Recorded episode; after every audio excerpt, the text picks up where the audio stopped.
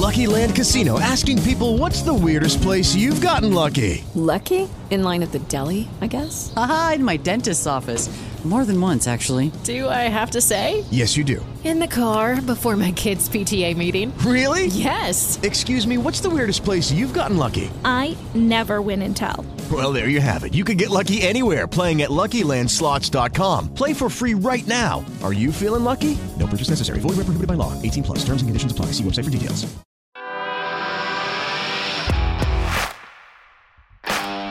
Bienvenido a Esto también es política, el podcast que habla tu mismo idioma, con Mario Girón y Miguel Rodríguez.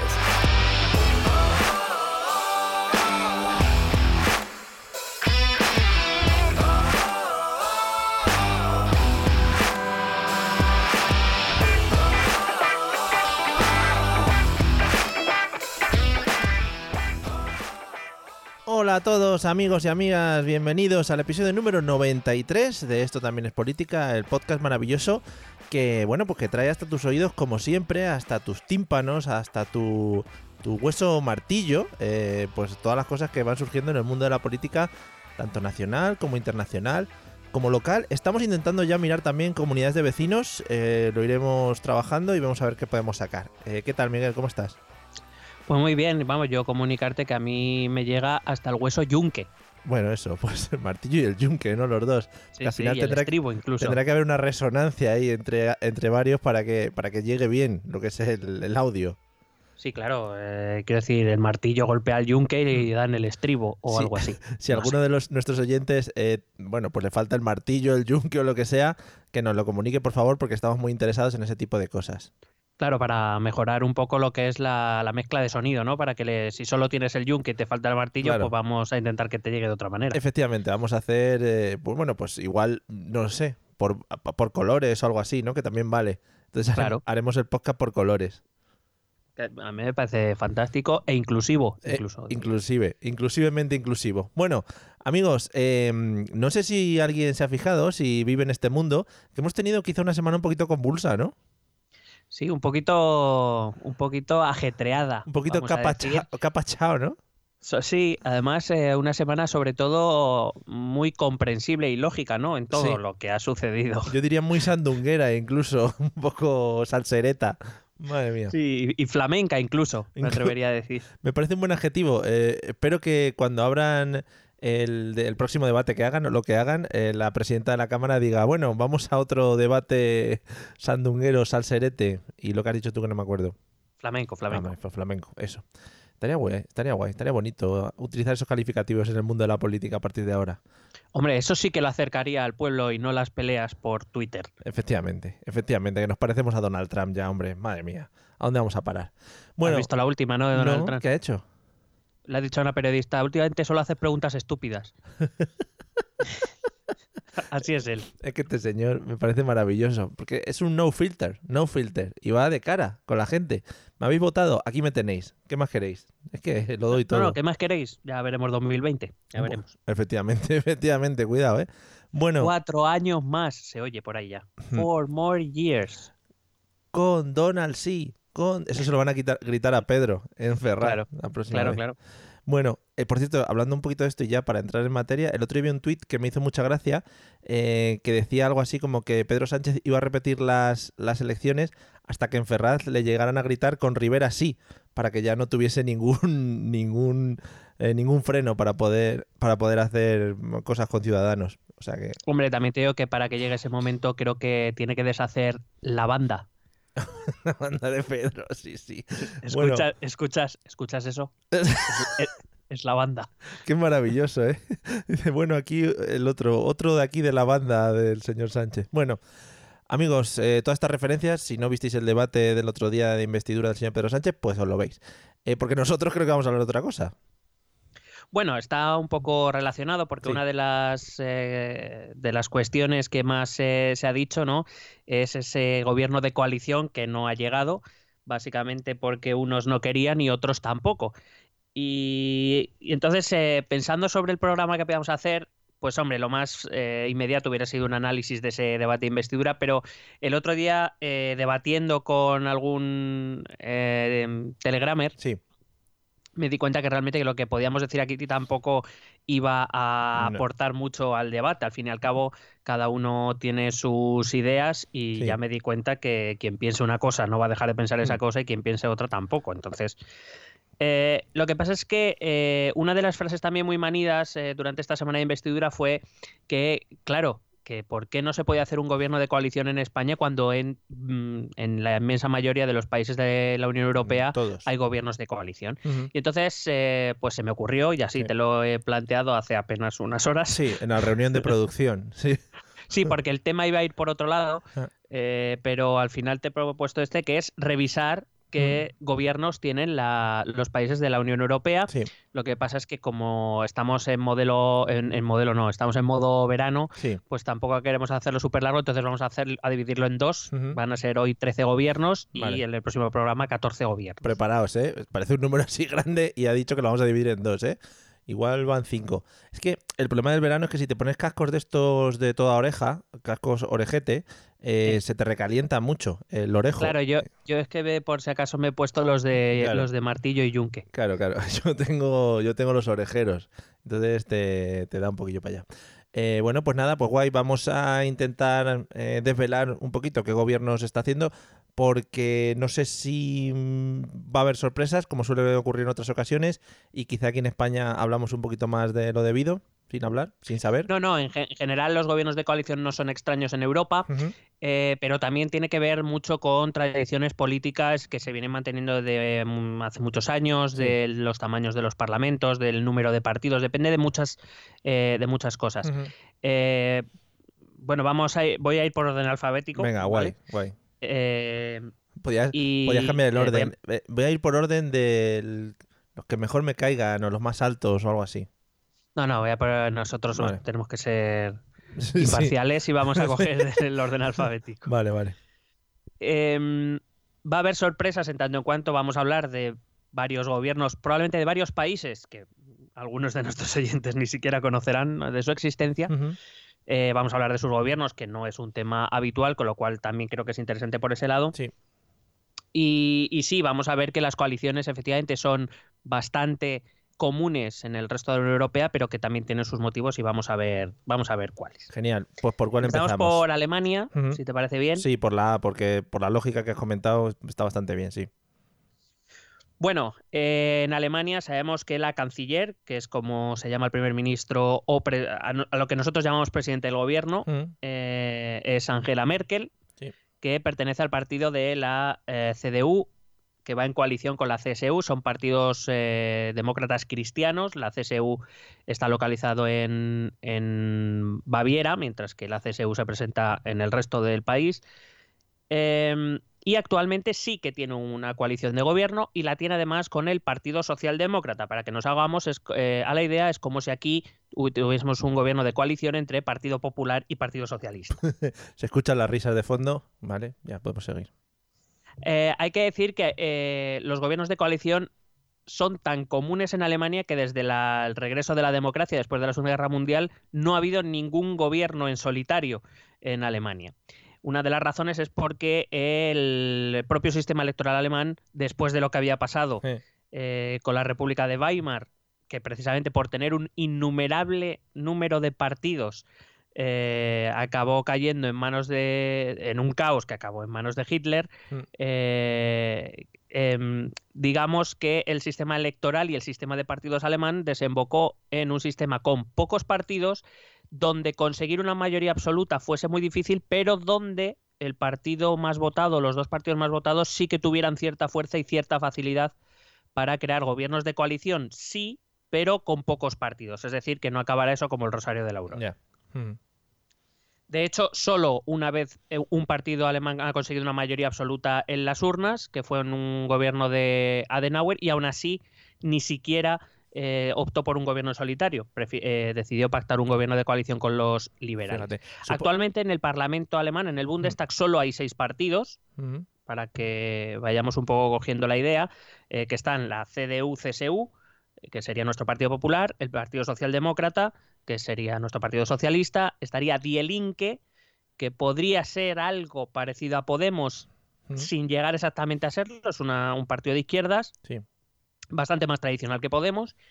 Eh, luego estaría los verdes, estarían los liberales y por último estaría Alternativa por Alemania, que sería nuestro Vox.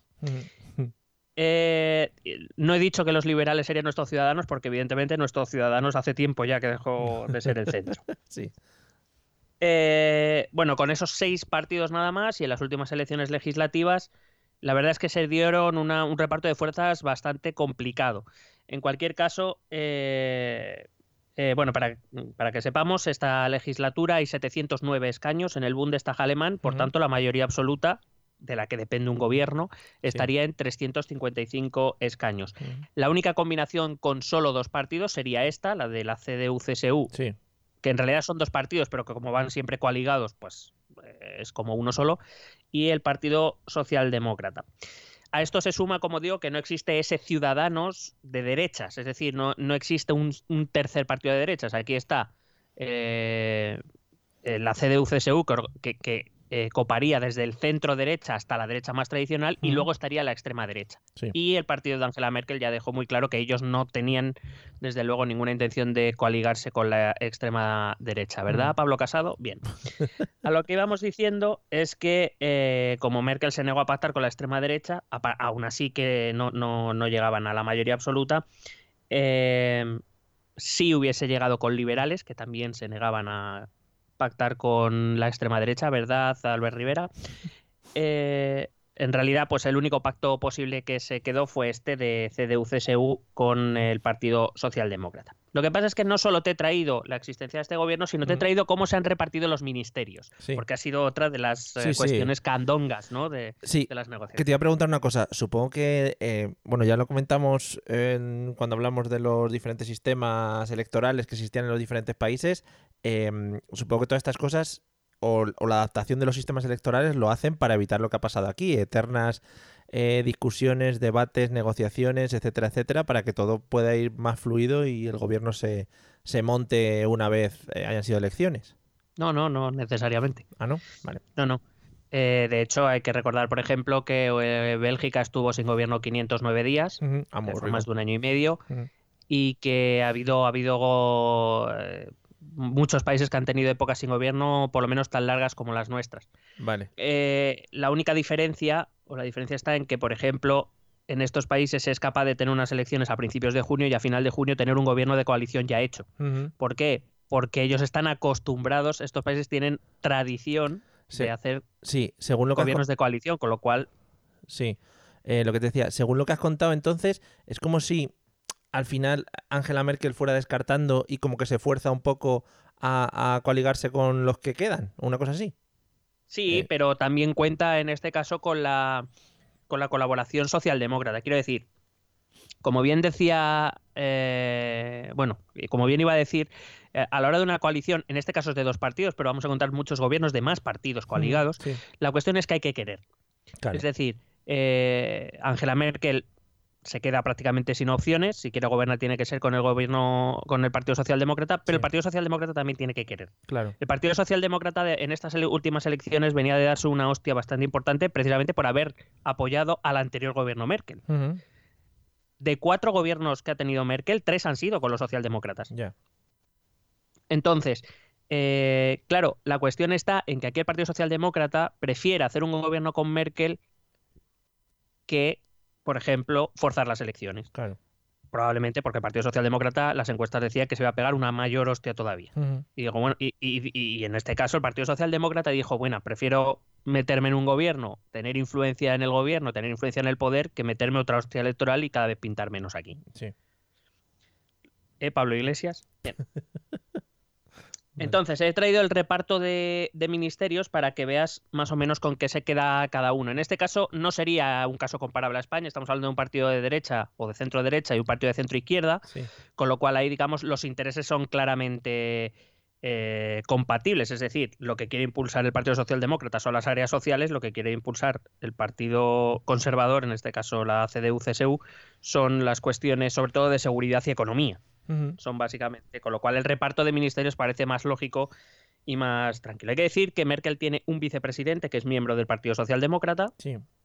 eh, Pedro Sánchez, Y em, los ministerios están repartidos de la siguiente manera. La CDU tiene seis ministerios, tiene economía y energía, tiene defensa, agricultura y alimentación, sanidad, educación e investigación y asuntos especiales.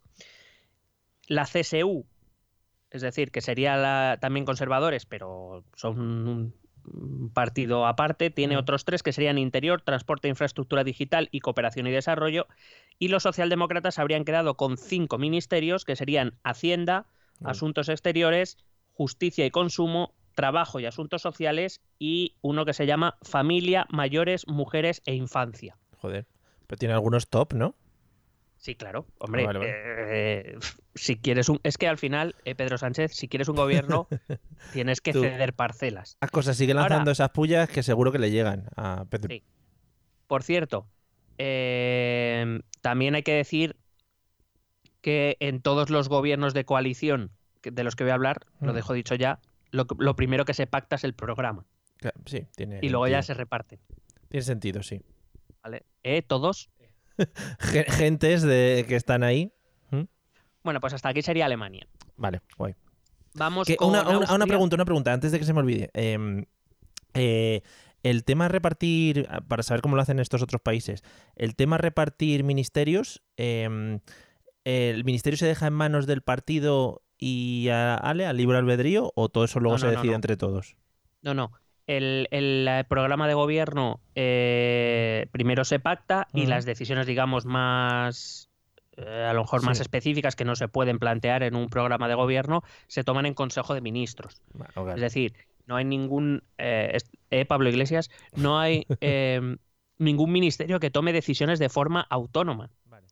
Lo que pasa es que, ¿por qué en este caso un miembro del Partido Socialdemócrata está, es titular del Ministerio de Empleo? Porque todo lo bueno que haga ese gobierno, la imagen se la va a llevar el Partido Socialdemócrata. Ya. Vale. En realidad, esto mismo es lo que quería Pablo Iglesias. ¿Por qué Pablo Iglesias quiere el Ministerio de Trabajo? Porque Mm, si consiguen sacar un salario mínimo mayor, si consiguen avances en el Estatuto de los Trabajadores, etcétera, etcétera, eh, lo- eh, el titular de la cartera que va a llevar eso a cabo va a ser- Sí. sería uno de Podemos. Claro, la cuestión está en que como lo vendió Podemos es, no, no, si yo voy a ser Ministerio de Trabajo, yo voy a llevar a cabo mis políticas. No, no te equivoques. ujú. Las políticas, más que nada porque, Vamos, tiene lógica. para- Sí, sí. porque el ministro no deja de ser un representante del presidente del gobierno. Sí. Vale. Claro, que eso es lo que no quería Pablo, o sea, Pedro Sánchez. Lo de pensar en la gente, no, ¿no? Mejor tener ahí visibilidad para luego poder ganar elecciones y cosas. Bueno, al fin y al cabo, Ya, ya, tú lo que sabes hablamos que, siempre, sí. sin estar de acuerdo, pero la realidad es que las cosas se cambian desde el gobierno y, Hmm. y- y- y durante cuatro años eh, los gobiernos suelen hacer cosas normalmente Sí. para mantenerse en el poder. Vale, sí, es nuestra conversación desde hace 93 episodios hacia atrás, efectivamente. Bueno, pues eh, next, next country. Pues vamos a Austria. Muy bien. Austria que tiene un pasado muy parecido a Alemania. Recordad que Austria también cayó en manos del partido nazi y que tuvo los prácticamente los mismos problemas políticos que Alemania y por tanto la tradición política austríaca es bastante similar, ¿no? Un sistema eh, electoral que no favorece las, las mayorías absolutas, pero que sí favorecen a los partidos más votados eh, y que tiene pocos eh, partidos para que la cosa no se vuelva eh, poco manejable. Mm. Pero Austria en estos momentos, eh, igual que te digo que Alemania sí tiene un gobierno de coalición, Austria probablemente quienes decían que había 20 de 28 gobiernos de coalición metían a Austria, Austria ahora mismo no tiene gobierno. Oh. Es decir, tiene un gobierno de independientes, pero es un gobierno interino. Y te voy a contar la historia porque me ha parecido muy interesante. O sea, yo ya la había escuchado, pero eh, no sabía exactamente el por qué había caído el gobierno austriaco y te la voy a contar muy brevemente. Vale. Bueno, es un gobierno salido de las elecciones de 2017 y el pasado mayo, es decir, apenas hace un par de meses, Mm. el primer ministro era Sebastian Kurz, que era un, es un miembro del Partido Popular Austriaco, que eh, tenía un gobierno efectivamente de coalición con el Partido de la Libertad, que es el partido de extrema derecha austriaco. Mm. ¿Qué pasó? Que en mayo dos diarios austriacos publicaron un vídeo de el líder del partido del partido de la Libertad austriaco, de este partido de extrema derecha, Sí. que era vicepresidente, era vicecanciller, vicepresidente del gobierno, con el líder, con el presidente del Partido de la Libertad, negociando con una magnate rusa darle, eh, pues, eh, digamos, eh, concesiones políticas y de construcción Sí. a cambio de dinerito ilegal fresco para su partido. Muy bien. Vamos, lo que estamos acostumbrados aquí.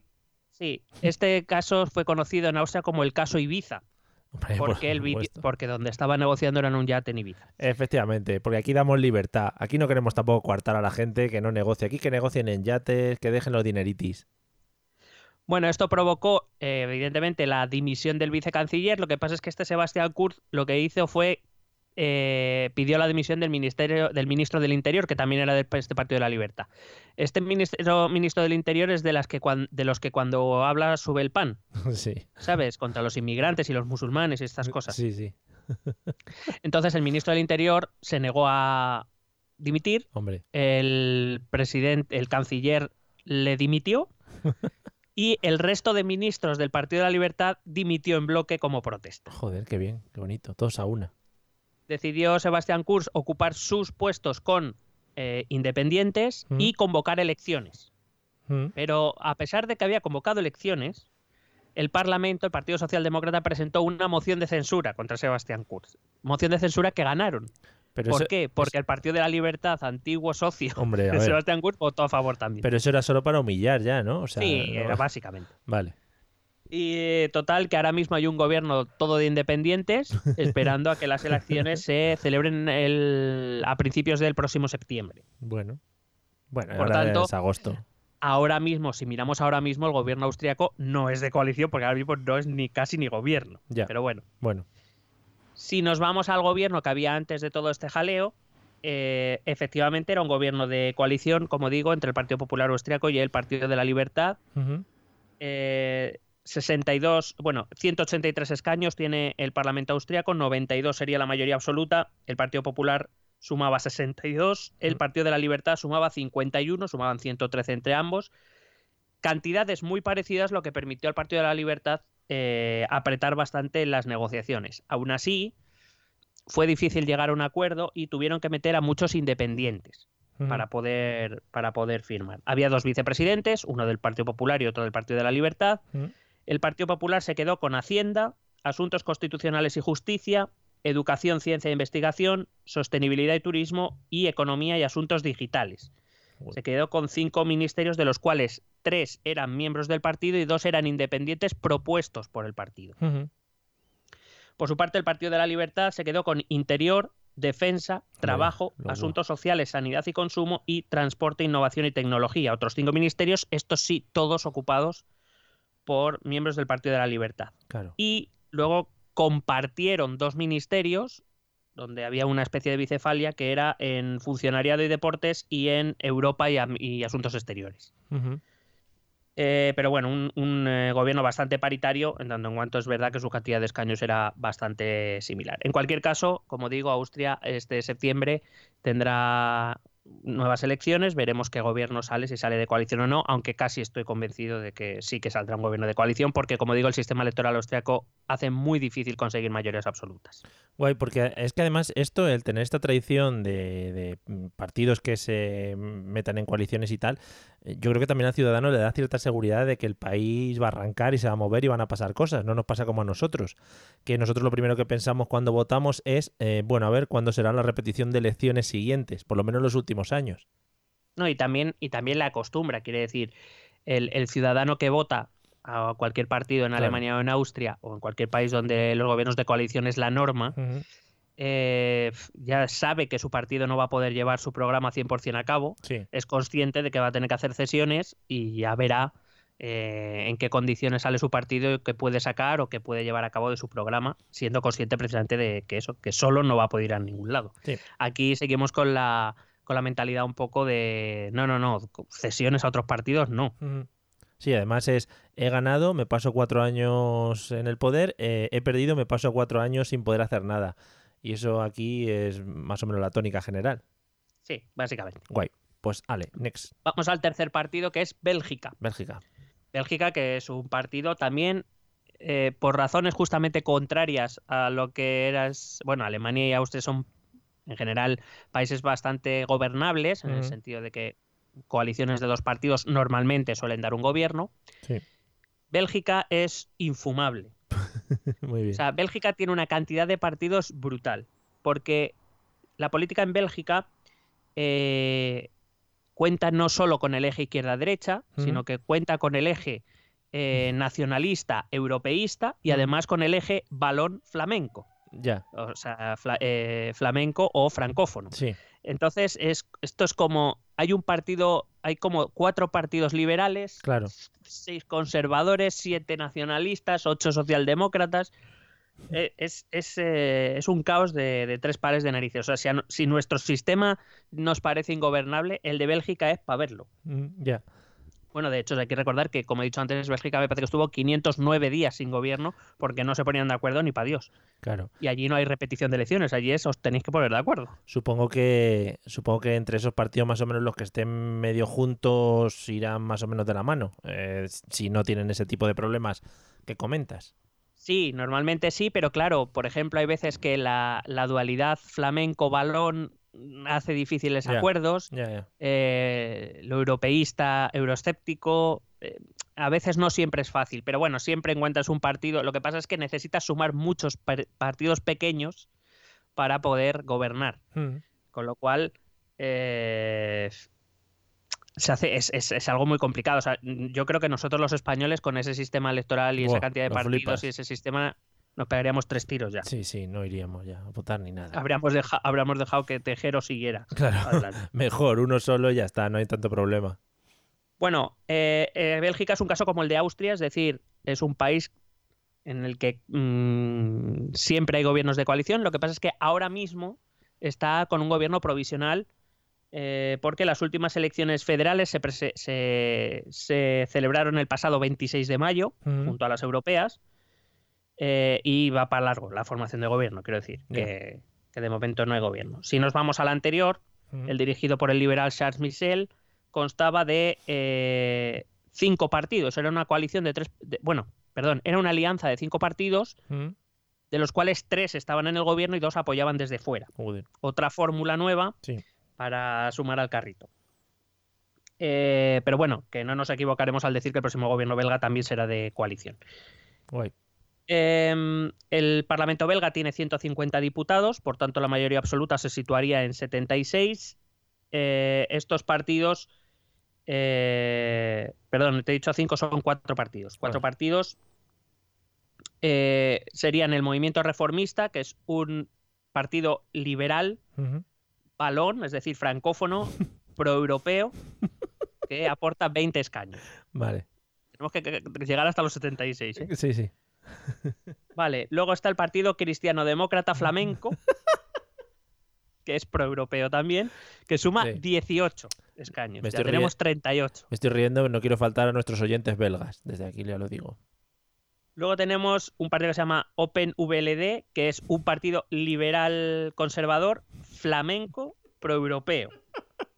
14 escaños. Ahí es muy difícil posicionarse en, en lo que eres, ¿eh? Ahí lo, No, de la- no. lo de las camisetas y las bufandas que decimos siempre está chungo. Yo ahí tiras dados, a ver qué te toca. 38 y 14 harían 52. Y por último, el partido ganador de las elecciones, que fue la nueva Alianza Flamenca, Sí. el partido que acoge a Puigdemont, Hombre, que es el partido populista de extrema derecha, euroescéptico y flamenco, muy bien. que sumó 33 escaños. Toda esa sumaría 85, por tanto, mayoría absoluta. Sí. Joder, Bueno, el gobierno de Michel tenía cuatro vicepresidencias, una para cada partido, Claro. Repartirse. y luego los ministerios se repartieron así. El movimiento reformista tenía asun- el del, el del primer ministro, Mm, tenía asuntos exteriores, un, eh, un ministerio que se llamaba clase media, pymes, autoempleo y agricultura. Joder. Muy específico, ¿eh? Sí. Em, otro ministerio de presupuesto, ministerio de energía, ministerio de movilidad y ministerio de pensiones. Seis ministerios se llevaba el partido del primer ministro. El segundo, estos cristianodemócratas flamencos, tenían empleo, economía y consumo y justicia. Eran dos, perdón. Uno era empleo, economía y consumo y el otro justicia. Vale. OpenVLD, estos liberales conservadores flamencos proeuropeos, tenían cooperación y desarrollo, agenda digital, telecomunicaciones y servicios postales. Claro, para ver qué sellos salen y cosas de esas. Sí, y asuntos sociales y sanidad. Sí, es como si aquí te vamos a ofrecer el Ministerio de Correos. Muy bonito sería. Y por último, el- la nueva Alianza Flamenca, este partido de extrema derecha, tenía tres eh, ministerios. Fíjate que siendo el partido que más aportaba, tiene solo tres ministerios. Eso sí, son Interior y Seguridad, Defensa y Hacienda. O sea, Claro. son tres ministerios De muy potentes billetis. porque era el partido que más escaños sumaba a la coalición. Y además que había, claro, to- todo viene porque ningún partido le quería dar el gobierno a la extrema derecha Claro. pero prácticamente sin la extrema derecha era casi imposible formar gobierno. Entonces le tuvieron que dar tres ministerios potentes para poder formar el gobierno y que renunciara a la, a la presidencia del gobierno. Guay. Pues nada. Pues esto es Bélgica, amigos. Muy bien. Y el que se viene ahora, pues tiene que ser por el estilo. o sea que- Pues vamos, al lío. ¿Quién nos toca? Nos toca un país del que yo creo que no hemos hablado nunca, Mm. por algo será, que es Bulgaria. Es verdad, ¿eh? Yo creo que no, no se ha pronunciado nunca la palabra, la palabra Bulgaria en este podcast. No me suena. No, habría que mirarlo. Bueno, el primer ministro se llama Boiko Borisov. Hombre. Este, lo bueno de esto es que tiene unos nombres contundentes, coño. Tienen nombres de boscas y cosas así, que eso siempre llama mucho la atención. Boiko Borisov, que pertenece al partido, eh, el partido se llama Ciudadanos por el Desarrollo Europeo de Bulgaria. Joder, mira qué nombre me había cogido. Pues está en su tercer mandato como primer ministro, es conservador liberal, eh, europeísta. Tope. Por- Em, ya él ya había trabajado con gobiernos de coalición y eh, en las últimas elecciones Borisov ah, consiguió aumentar su número de escaños, está haciendo cada vez más popular. ¿Por qué? Porque eh, como en su segundo gobierno de coalición empezó a haber discrepancias internas en el gobierno, decidió disolver el gobierno, convocar elecciones Y y le ha ido bastante bien. Bueno, pero est- está bien, es coherente también, ¿no? Sí. Eh, ha llegado, esta vez solo ha llegado a un acuerdo con el Frente Patriótico, se llama, Joder, o. Patriotas Unidos, dependiendo de donde lo mires, porque la, la- la traducción en inglés lo ponen como United Patriots, Sí. que bueno, eh, que es, eh, fíjate qué forma de gobierno es esta, es una formación nueva que es, hay ministros del partido del primer, hay ministros del, del partido del, del primer ministro, Sí. de Borisov. Y hay ministros propuestos por este Frente Patriótico, pero no son del Frente Patriótico, que es una de las fórmulas que exploró Sánchez. Dame nombres de independientes cercanos a Podemos Sí. para meterlos en el gobierno. Pues esta fórmula, eh, supongo que alguien en el Partido Socialista la pensaría al ver el gobierno búlgaro. Sí, puede ser. Eh, esto te da, eh, te da como más, no, no iba a decir flexibilidad, te da como más seguridad de que al ser independientes, eh, supongo que serán rollo independientes que se dedican a la materia que van a tratar en el ministerio. Sí, suelen ser independientes cercanos a, a la materia que- a- de la cartera que van a ocupar y que, su- y que están ideológicamente cercanos al partido que les propone. Pero es un poco lo que intentó hacer Pedro Sánchez después de la moción de censura, ¿no? Meter gente de ese palo. No, porque en ese caso lo que intentó fue meter independientes cercanos a la órbita socialista. Es decir, no, Sí. no Sí, bueno, bueno, sí, pero gente así fue, de ese fue- estilo. fue una de las ofertas que le hizo a Pablo Iglesias, de dime nombres de independientes cercanos a la línea ideológica de Podemos para Mm. meter independientes, no meter Ya. gente de Podemos. Ya. No Claro. gente con el carné, para que nos entendamos. Sí, sí, vale. Voy.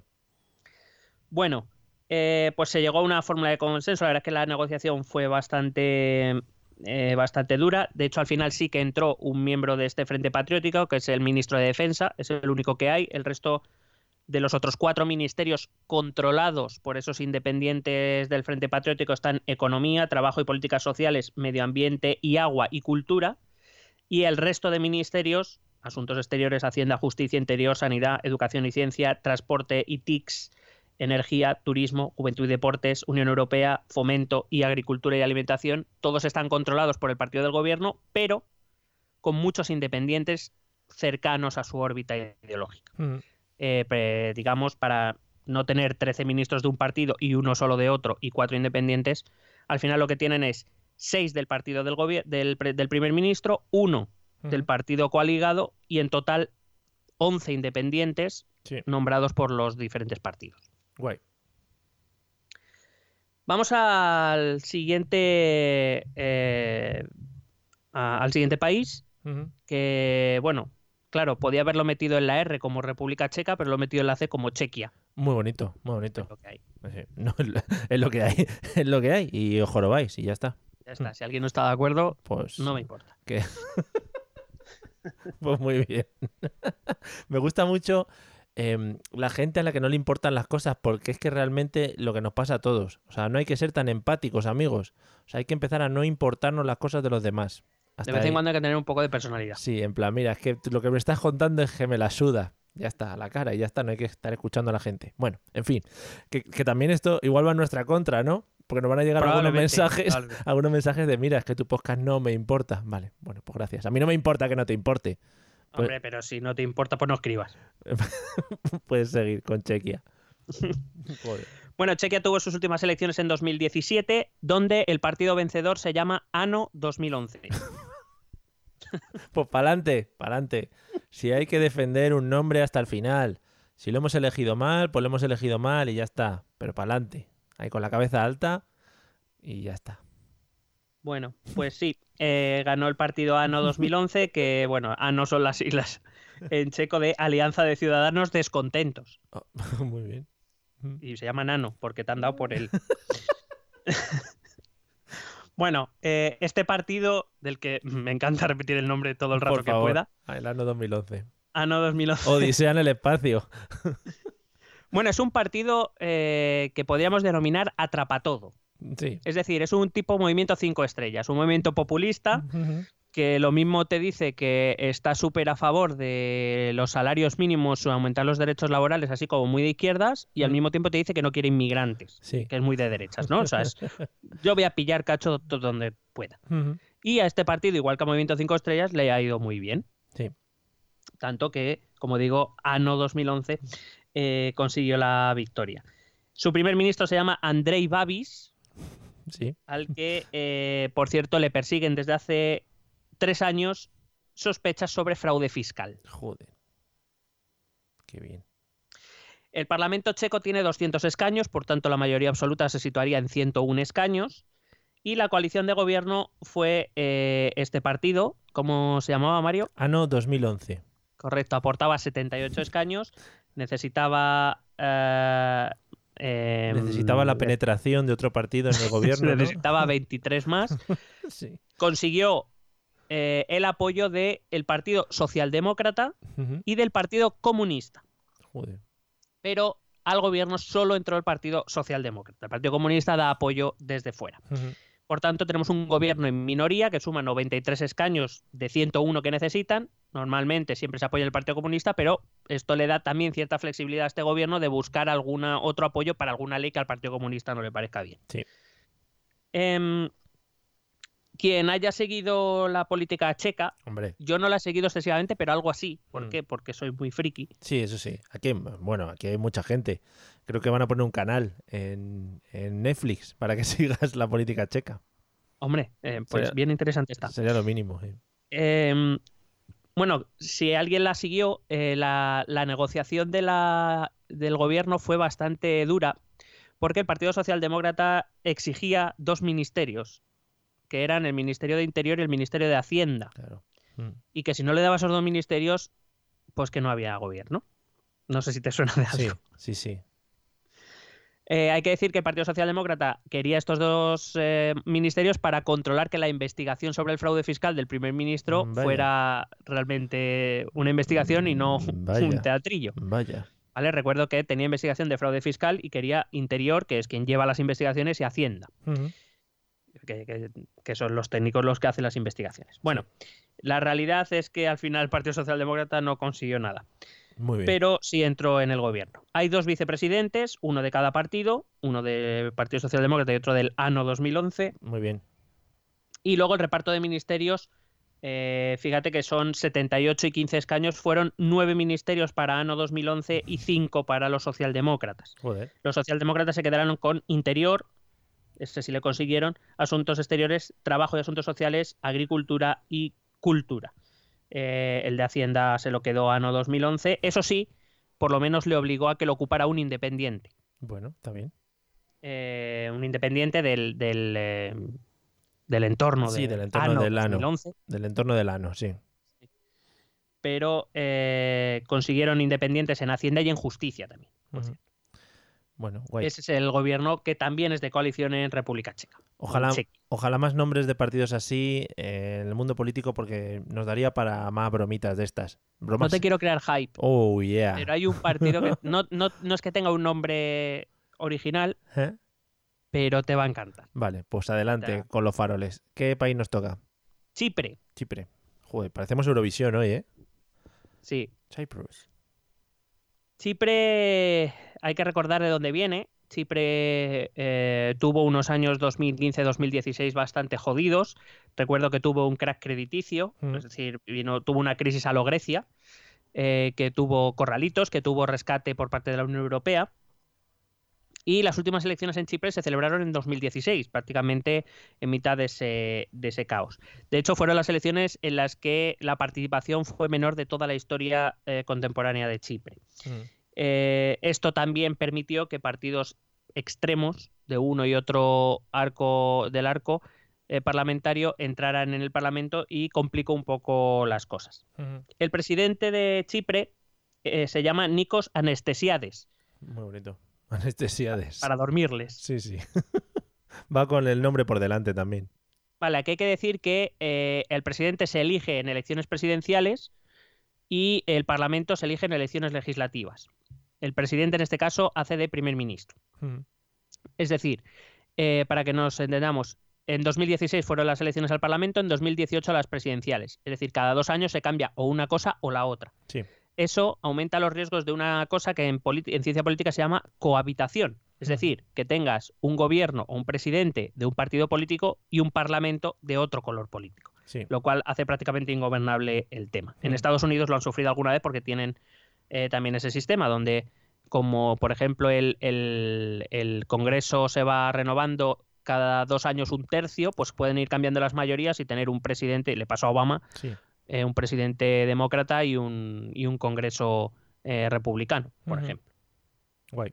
Bueno, decía que eh, pertenece al partido Agrupación Democrática, que eh, sería un centro derecha europeísta, un partido popular chipriota, para que nos entendamos.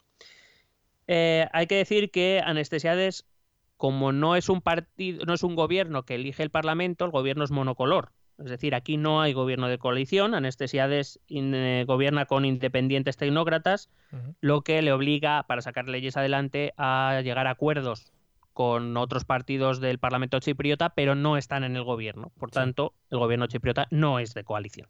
Guay. Vamos con Croacia. Croacia.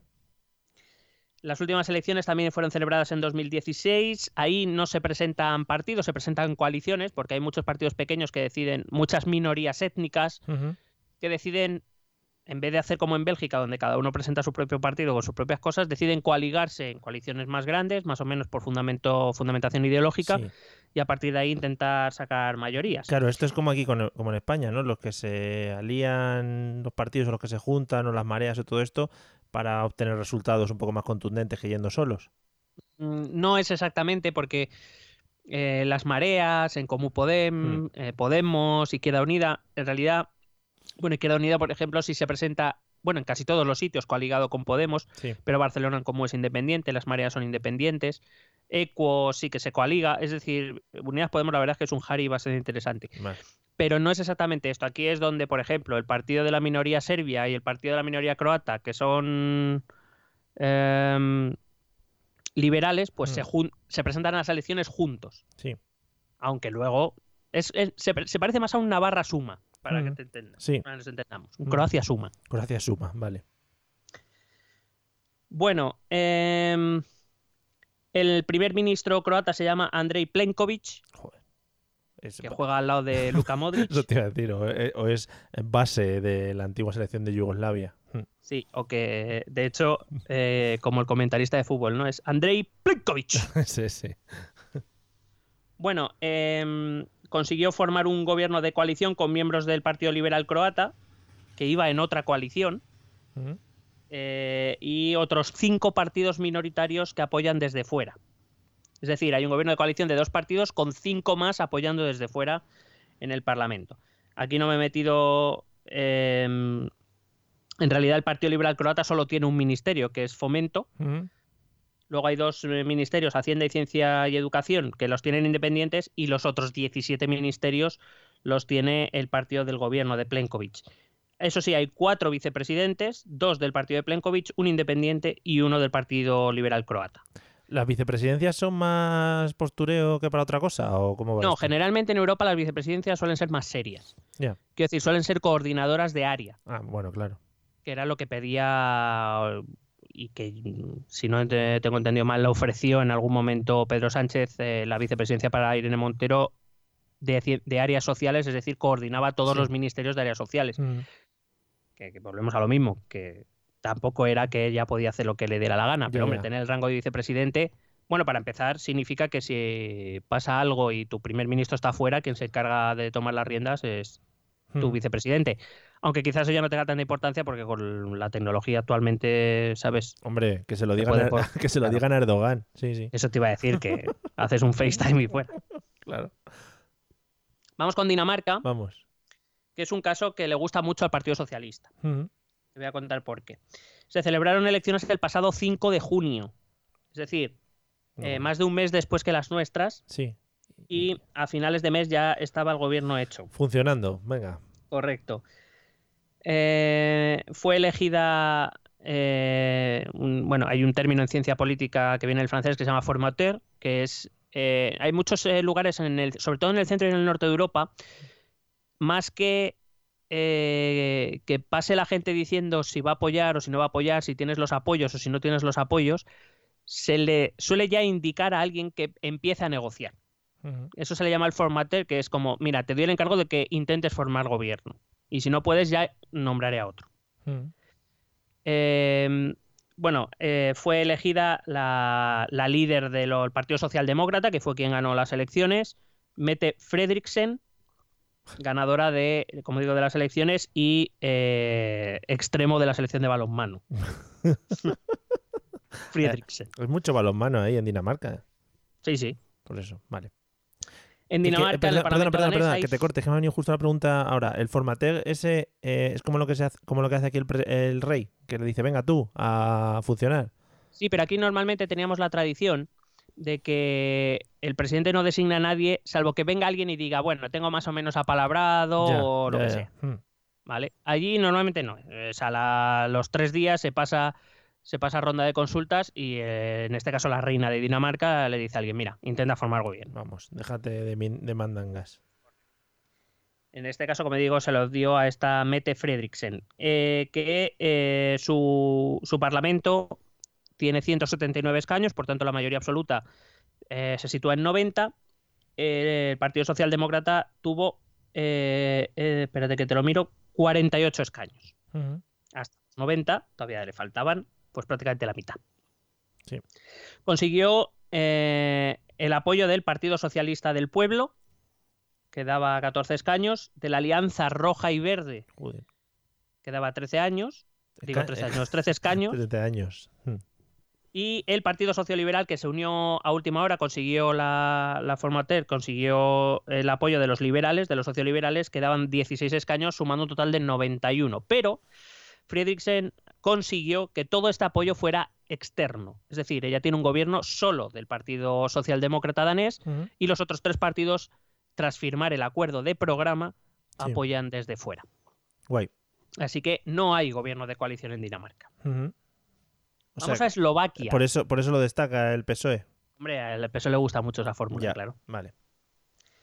Vamos a Eslovaquia.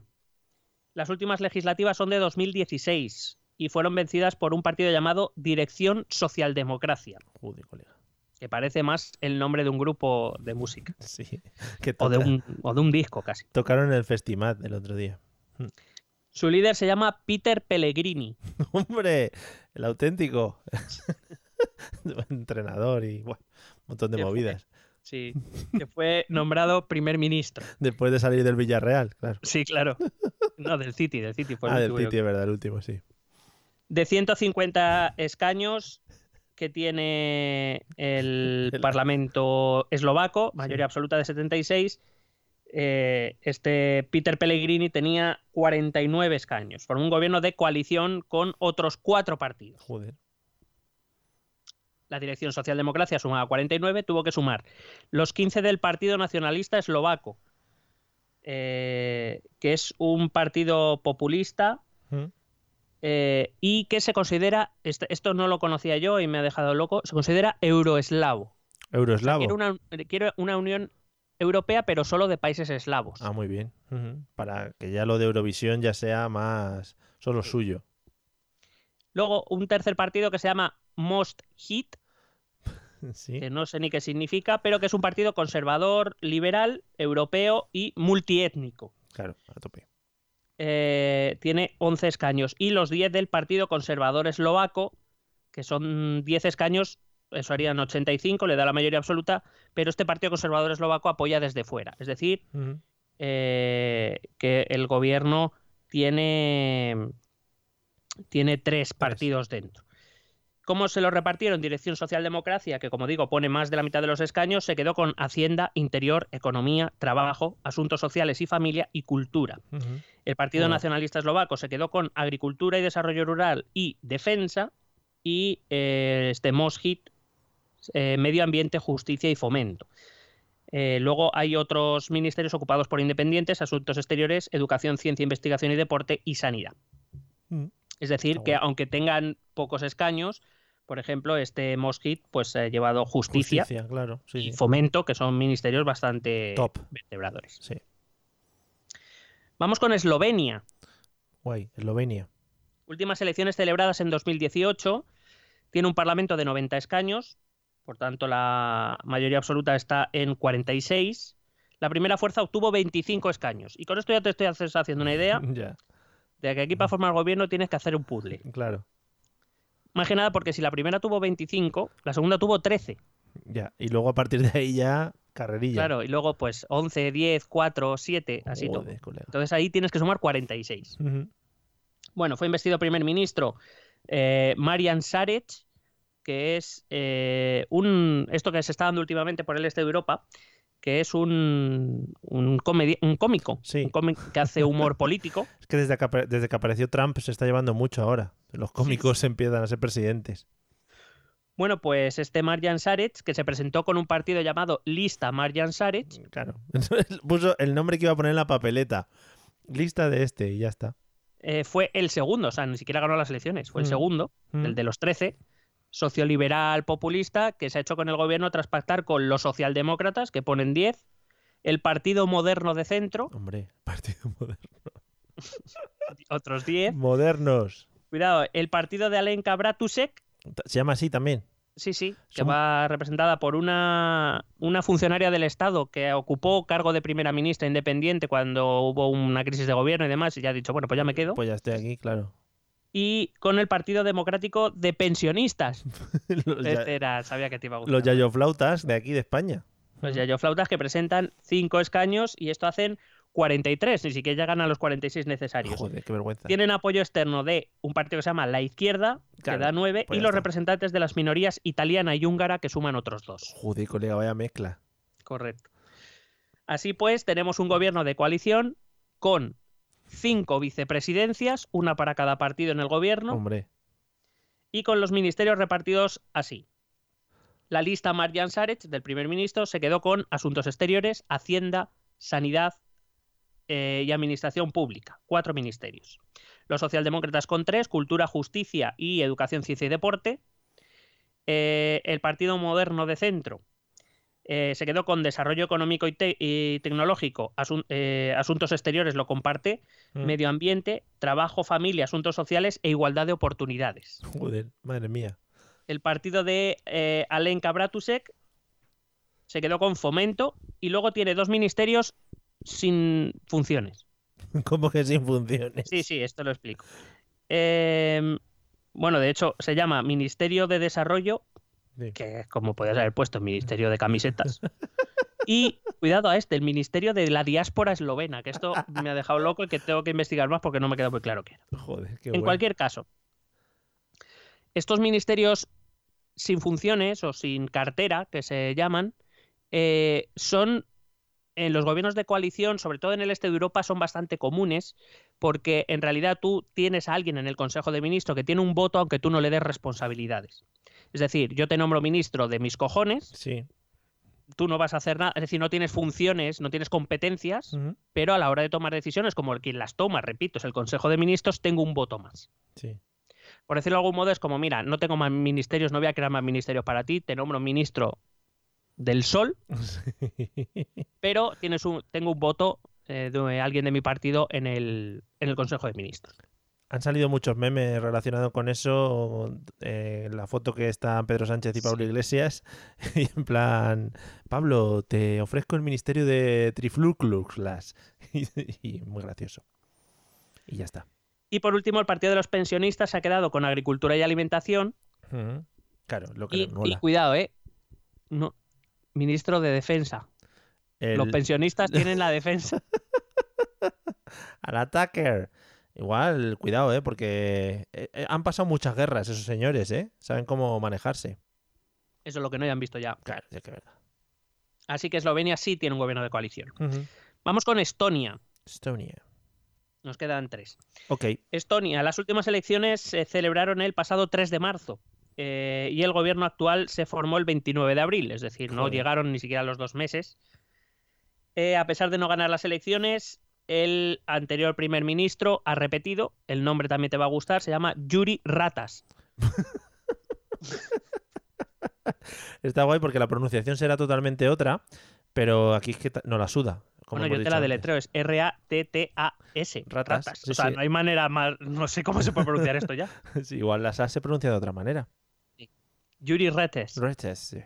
Bueno, pero es muy guay, ¿eh? Los nombres Bueno, guay. Yuri Ratas sí. Sí, sí, so- sobre todo que infancia, si hubiera vivido en España. Hombre, ya ves. Yuri Ratas consiguió los apoyos para repetir como primer ministro, lo hizo con los apoyos de otros dos partidos. En el Parlamento estonio hay 101 escaños, la mayoría absoluta está en 51 escaños.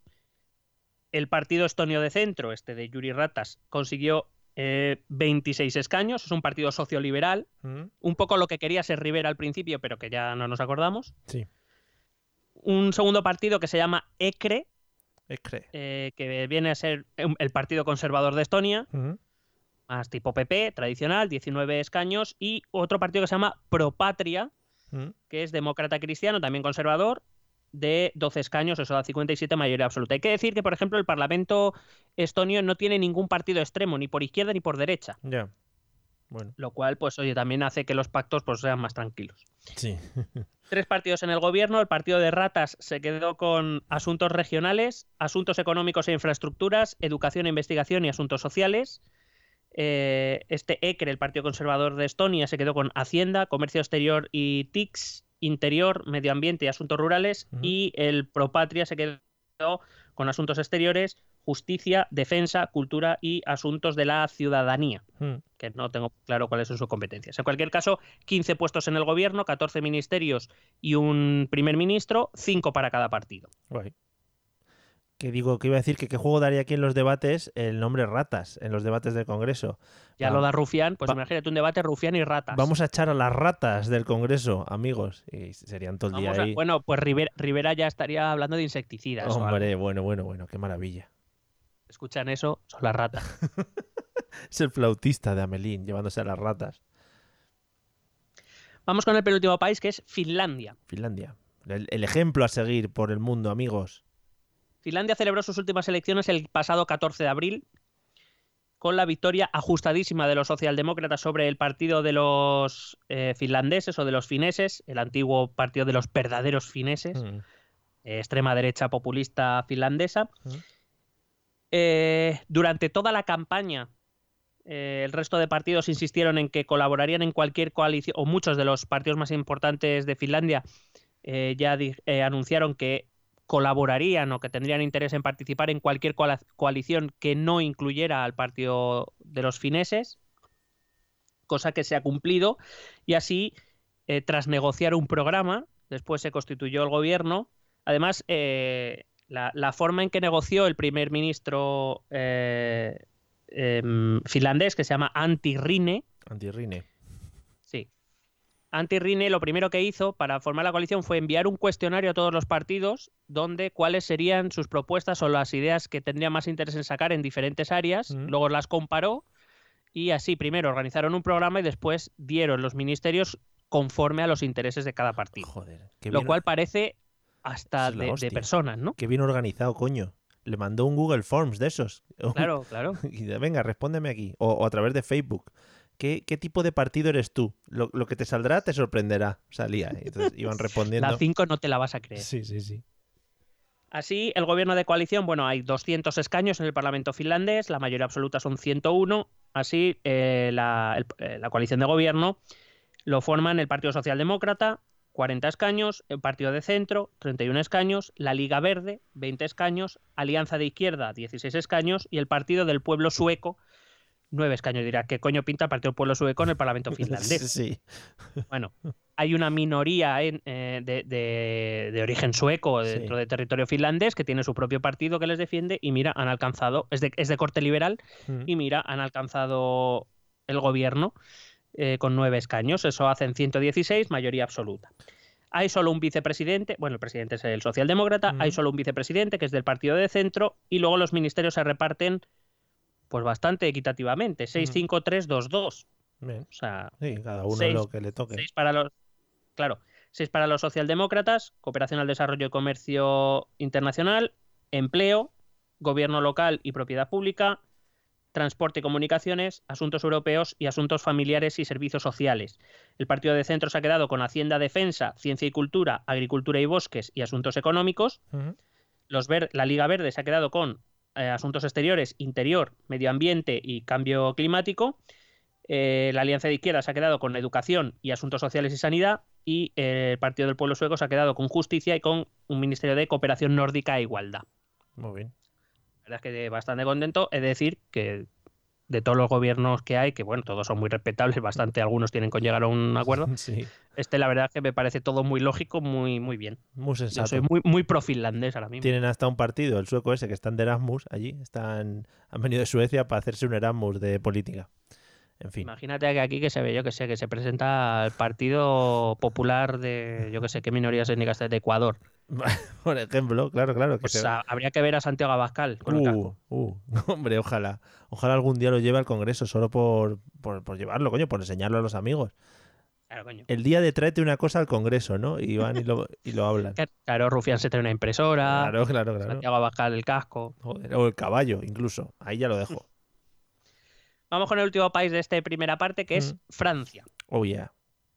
Francia es un caso especial porque todo lo que estamos viendo son regímenes parlamentarios, pero Francia es un régimen semipresidencialista. Es decir, tiene un jefe de Estado y un primer ministro, igual que todos los países, con la diferencia de que en el resto, con algunas excepciones, esperamos, poca cosa, el jefe de Estado no tiene poderes, todos los poderes residen en el Parlamento y en el gobierno, mientras que aquí en Francia el jefe de Estado sí tiene poderes. Em, con lo cual, pues se hace un poco más complicado. Em, todos los miembros del gobierno son elegidos por el presidente de la República, en este caso por Emmanuel Macron. Em, no son, digamos, el, la Asamblea Nacional Sí. no elige al gobierno. El gobierno, la Asamblea Nacional ratifica lo que le presenta el presidente de la República o, o lo echa para atrás, pero no elige un gobierno alternativo. El, eh, que digo que siempre lo elige el presidente de la República. De hecho, ni siquiera es función del primer ministro elegir su gobierno, el gobierno también lo elige el presidente de la República. El actual primer ministro de Francia se llama Edouard Philippe, que es un antiguo miembro del Republicain, de los conservadores. Mm, sobre todo fue importante en la época de Nicolas Sarkozy. Eh, y eh, bueno, la Asamblea Nacional la forman 577 escaños, la mayoría absoluta estaría en 289. Si nos atenemos a los hechos, literalmente el gobierno francés sí es un gobierno de coalición, eh, porque, bueno, primero a las elecciones legislativas la República en Marcha de Macron se presentó en coalición con otro partido que se llamaba el MODEM, el Movimiento Demócrata, también centrista. Eh, recuerdo que las elecciones legislativas en Francia son uninominales, Sí. son por distritos. Entonces, allí donde se presentaba alguien de la República en Marcha, no se presentaba nadie de Modem y al revés. Mm. Digamos, esa era la coalición que hicieron. Eh, y entre los dos partidos sí que alcanzaron los 350 diputados, tienen mayoría muy amplia en la Asamblea Nacional. Lo que pasa es que Macron, en este halo de movimiento liberal, independiente, ajeno a la política tradicional, incluyó en su gobierno a miembros de otros ambientes políticos. Con lo cual, eh, es un gobierno de coalición sí pero no, o no pero sí, como lo quieras vender. La inmensa mayoría de, las, de los ministerios está en manos de la República en marcha, pero eh, ha colocado a algunos independientes de izquierdas, es decir, Joder. eh, políticos que no pertenecían a partidos mayoritarios o que si, si pertenecían a partidos mayoritarios se salieron para poder formar parte del gobierno. Sí. Eh, así tienes, por ejemplo, cuatro independientes de izquierda en Justicia, Europa y Asuntos Exteriores, Fuerzas Armadas y Agricultura y Alimentación. Alguno hay anterior, eh, antiguo miembro del Partido Socialista, etcétera, pero que ya no forman parte de, de ese movimiento. Tienes a un ministro de Modem, de estos movimientos demócrata que te he comentado antes. Sí. Eh, tienes algún independiente de derechas, tienes, bueno, eh, de movimientos liberales que ni siquiera tienen representación en la Asamblea Nacional y luego, pues eh, eso serían ocho gobiernos de independientes y diez de la República en marcha. Entonces, si nos atenemos a lo que hay, dado que sí que hay miembros de, de gente afiliada a otros partidos muy minoritarios, Sí. sí es un gobierno de coalición, pero no es el gobierno de coalición que todos entendemos entre dos partidos más o menos fuertes que tienen que colaborar en el Parlamento. Como te digo, hay siete independientes que ni siquiera están afiliados a partidos que tengan representación en la Asamblea Nacional, es decir, pueden ser independientes, sin más, Sí. y uno de Modem que en realidad fue coaligado ya a las elecciones, o sea que Claro, al final, eh, tampoco diría que es un gobierno de coalición. al final eso es iniciativa de Macron, ¿no? Por, por- no, no sé si por gobernar más cómodo o por tener apoyos en otros partidos o algo así. Bueno, sobre todo, sí, sobre todo tiene más que ver con esa. eh, Macron que quiso dar esa imagen de centrista, ¿no? De, de no quería ser ni el Partido Socialista ni los conservadores, que han sido los partidos que tradicionalmente han gobernado en Francia, eh, como que él se abría a izquierda y a derecha. Un poco lo que quería imitar Rivera al principio, ¿no? Ya. Y, mm, y sí que, que metió, pues eso, a, independientes de izquierda, independientes de derecha. De hecho, este Eduard Philippe, como digo, viene del Republicán, ya no es parte del, del Partido Conservador. Sí.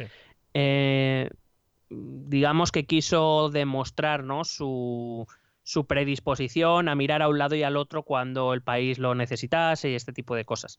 Entonces, literalmente o estrictamente sí es un gobierno de coalición, sobre todo porque incluye a un miembro de Modem, que es otro partido, que sí que está en la Cámara, en la Asamblea Nacional, Sí. pero yo dir- no lo catalogaría, catalogaría de, gobierno de coalición. Vale.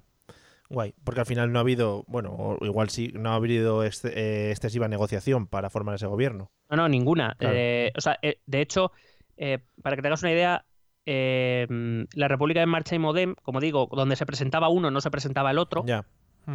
eh, tienen 350, de los cuales 302 me parece que son solo de la República en Marcha. Y te estoy diciendo que la mayoría absoluta de la Asamblea Nacional son 289, es decir, podría gobernar, o sea, podría incluso Sí, hacerlo sí. sin Modem. Bueno, sí, sí. Pero bueno, ya ha caído coaligado, pues la da un ministerio, ahí se han quedado a gusto, pues ya está.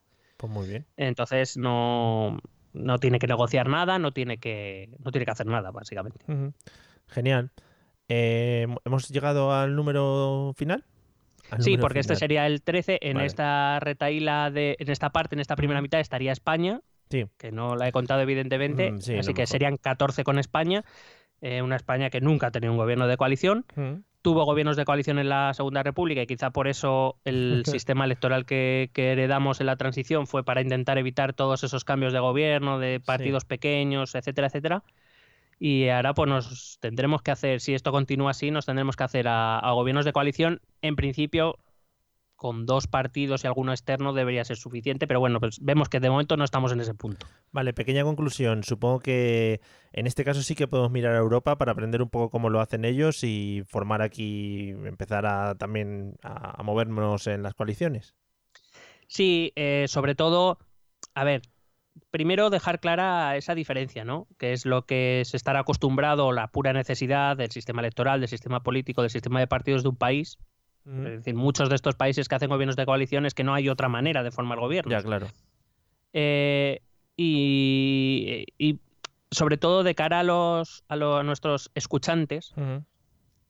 Sobre todo eso, ¿no? T- tener en cuenta que cuando llegue un gobierno de coalición, que tarde o temprano llegará, Sí. no sabemos si será ahora o será más adelante, pero llegará. eh, tenemos que ser conscientes de que nuestro partido va a tener que hacer cesiones para poder gobernar. Que, que es inevitable, que es que es, es lo que hay y que es lo natural Sí. cuando no tienes mayoría absoluta. Eh, de hecho, lo que pasa es que hasta ahora las concesiones que los gobiernos han hecho para apoyarse en mayorías parlamentarias, que generalmente ha sido a PNV o a CIU, etcétera, han sido por concesiones puntuales, no a cambio de entrar al gobierno, pero sí concesiones puntuales. Eh, lo que pasa es que habrá partidos que quieran entrar en el gobierno. Y es natural y lo tendrán que aceptar primero los partidos y después los votantes o al mismo tiempo los votantes. Y, y sobre todo eso, que en Europa están más que acostumbrados y no, no pasa nada, no- los países no se hunden. De hecho, la- nuestras grandes referencias democráticas, pues mira, tenemos el caso de Dinamarca, hemos visto el caso de Dinamarca, con un gobierno monocolor apoyado desde fuera, tenemos el caso de Finlandia, con un gobierno con cinco partidos, y son potencias en el mundo. O sea, que Sí. no. Que tenemos que ser un poco conscientes de eso, de que los gobiernos de coalición son, van a ser necesarios, son muy posibles y que el mundo no se hunde porque nuestro partido ceda en cosas. Pues nada, amigos políticos que nos estáis escuchando, ya sabéis, eh, estas son las pautas que tenéis que seguir a partir de ahora. Eh, seguiremos eh, conociendo más países eh, en la siguiente tanda. Y, y ahora, pues vamos a escuchar un método de contacto. Eh, si alguien se ha ido de vacaciones y nos quiere mandar un imán o lo que sea, ¿tú tienes espacio para imanes? Sí, sí, me queda el del congelador. Vale, pues eh, nos lo puede mandar a estos métodos de contacto. ¿Quieres preguntarnos algo? ¿Proponernos algún tema? ¿Exponernos tu opinión? Ponte en contacto con nosotros. Es muy fácil. Envíanos un correo electrónico a esta dirección. Esto también es política.gmail.com. También puedes escribirnos en nuestra página de Facebook. Esto también es política. O en nuestra cuenta de Twitter, arroba etepolítica. O si lo prefieres, visita nuestro blog. Esto también es política.wordpress.com. Recuerda que puedes suscribirte a nuestro canal de YouTube. Y si quieres charlar con nosotros directamente, únete a nuestro grupo de Telegram. Busca el enlace en nuestras redes sociales. Porque tú también formas parte de Esto también es política. Que también mandar un imán, un imán por, por email igual está un poco jorobado, ¿no? Mm, bueno, bueno, vamos a ver si vamos a empezar a poner excusas ya. Ya, es verdad, es verdad. ¿Sabes, sabes lo que me ha pasado mientras estábamos grabando? Te voy a contar Dime. aquí en, en live. Eh, estaba el gato aquí al lado, ¿no? Y los gatos son como unos animales muy, muy sospechosos, ¿no? En plan, siempre les pasan cosas. Entonces ha hecho el típico movimiento de gato de mirar a, a un vacío oscuro en, en- en la inmensidad de la casa, ¿no? Como si viese a alguien y estuviese escuchando a alguien y moviendo la cabeza como si te estuviera mirando. Eso es un poco Ha inquietante. sido cuando hemos hablado de ratas, a lo mejor. Pues puede ser, puede ser que le ha venido, le ha venido a la, a la oreja el tema de las ratas y se ha activado, se ha activado. Pero es un poco inquietante, ¿eh? Yo creo que también le pasa a los niños.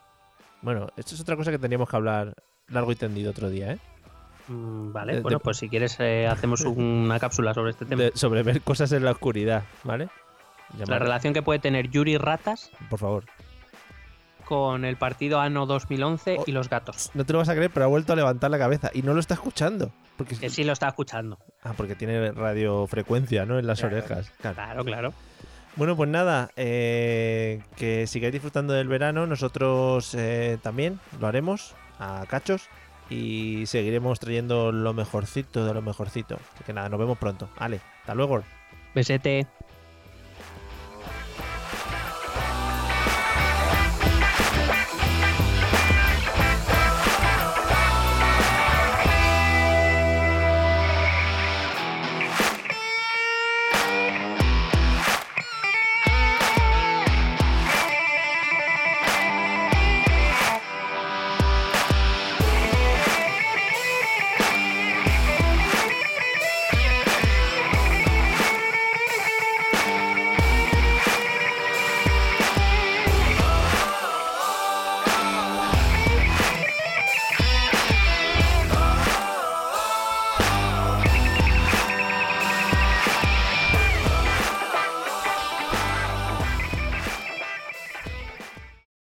Lucky Land slots, you can get lucky just about anywhere. Dearly beloved, we are gathered here today to. Has anyone seen the bride and groom?